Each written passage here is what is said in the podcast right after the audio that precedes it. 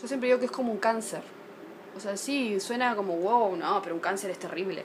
¿Y por qué esto no? Esto es terrible, no, no tenés ganas de vivir. ¿Qué cosa peor que no tener ganas de vivir? Que no querer vivir. O sea, hasta en un cáncer hay gente que logra tener las ganas de vivir. En una depresión no, no hay ganas de vivir. Y eso es, es lo peor. O sea, sí, toda enfermedad tiene, tiene sus, sus cosas terribles, pero me refiero a que, a ver, uno quiere dejar de existir. Es como no querer llevar la vida que llevas porque no le ves salida. Decís, esto va a ser así toda mi vida y, yo no estoy bien y nunca voy a estar bien. Pero sí vas a estar bien. Porque si yo pude llegar a estar bien, creyendo que nunca lo iba a poder lograr, entonces vos también. Esto le puede caer mal a algunos, pero lo voy a expresar igual. La depresión no es tan distinta del cáncer. Obviamente no son iguales, pero tienen más similitudes que diferencias. Ambas son enfermedades invisibles. Ambas necesitan tratamiento, de lo contrario te terminan matando. Ambas te debilitan física, mental y emocionalmente. Ambas te impiden hacer cosas que antes podías hacer.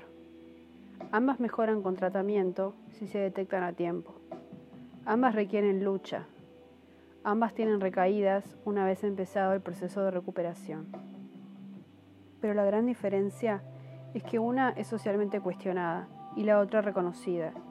La depresión no tiene el apoyo colectivo mundial que sí tiene el cáncer. El enfermo de cáncer recibe simpatía de la gente. El enfermo de depresión recibe lo opuesto. Cosas del tipo, hay cosas peores en el mundo, no tienes razón para estar así, como si decirnos eso fuera curarnos mágicamente. La verdad no creo que a nadie se le ocurriría decirle eso a alguien que tiene cáncer. Por eso lo que hace falta para que se le dé el mismo trato a la depresión es generar conciencia y compasión, hablar del tema, de sus síntomas y tratamientos posibles, el apoyo familiar y social que es fundamental. Solo así la gente va a morirse cada vez menos por su depresión, porque no llegarían al suicidio. Los enfermos de esa patología se animarían a buscar la ayuda que necesitan y que muchas veces no piden por el miedo a ser estigmatizados.